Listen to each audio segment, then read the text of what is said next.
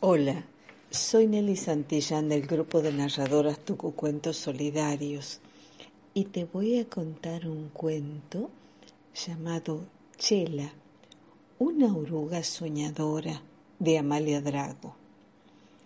Había una vez un gusanito, una oruga llamada Chela. Era muy pequeña y luciendo un hermoso sombrero rojo, caminaba un día muy lentamente en dirección al sol. Si bien tenía doce patas, eran muy pequeñitas, apenas podía avanzar un poquito. Muy cerca de ella se encontraba Kika, una langosta inquieta y demasiado curiosa que saltaba de aquí para allá. ¿A dónde vas? le preguntó ansiosa. Sin dejar de caminar, Chela le contestó, Anoche soñé que desde lo alto de la gran montaña podía mirar todo el valle y me gustó tanto lo que vi que he decidido realizar mi sueño. La langosta, mientras veía cómo Chela se alejaba, muy sorprendida se dijo a sí misma, debe estar loca. ¿Cómo podrá llegar ella hasta ese lugar? Es solo una oruga. Y hay charcos, hay troncos caídos, hay pozos, Pobre de ella. Pero Chela ya estaba lejos. Siguió su camino y con sus pies tan pequeñitos avanzó unos cuantos centímetros nada más. A su paso se encontró con la araña, el topo, el sapo, la ardilla, y todos le aconsejaron no cumplir su sueño. Y le decían, es imposible, no lo lograrás jamás, eres una oruga muy pequeña. A pesar de todo lo que le dijeron, Chela continuó con sus pasos cortitos y trabajosos pero comenzó a sentirse cansada, sin fuerzas, y entonces decidió parar.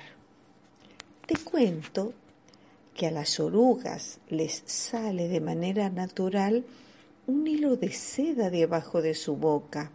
Con ese hilo de seda y con la ayuda de sus gordas patitas, esas que no usa para caminar, tejió un duro capullo en la rama de un árbol y luego se metió en él, por supuesto, dejando afuera su sombrero rojo. Todos los animales del bosque fueron a mirar ese extraño capullo y se preguntaban unos a otros, ¿qué es esto? Kika, la langosta, exclamó entonces. Para mí, esto tiene que ver con Chela. Seguro que lo tejió ella, cansada de caminar y tal vez se, se durmió allí adentro. Mientras tanto, dentro del capullo, Chela, dormidita y muy quietita, aguardaba su propia transformación.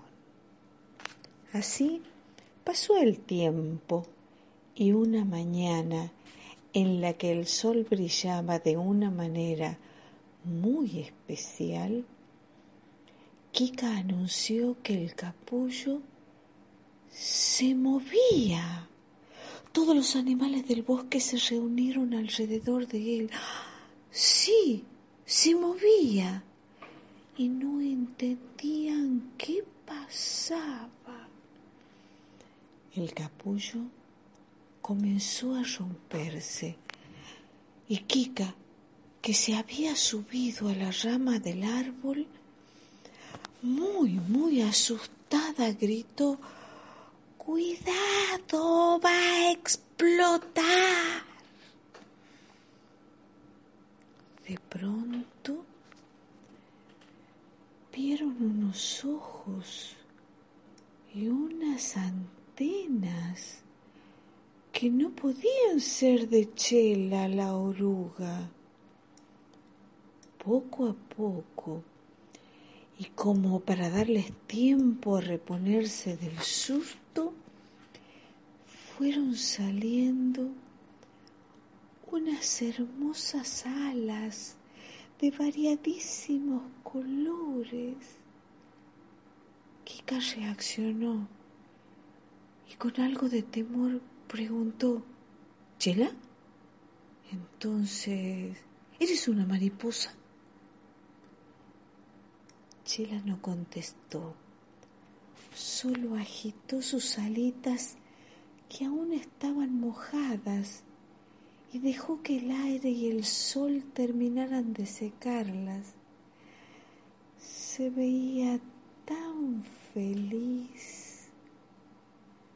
Entonces no dijo nada. Todos, en silencio, sabían lo que Chela haría.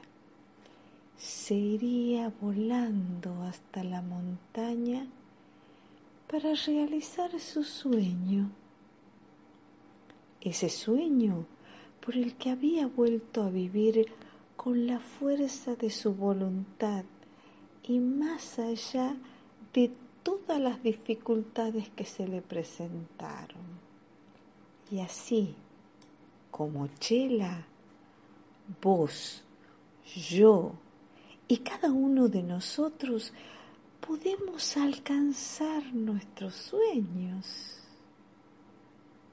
Y colorín colorado, a este cuento ya lo he contado.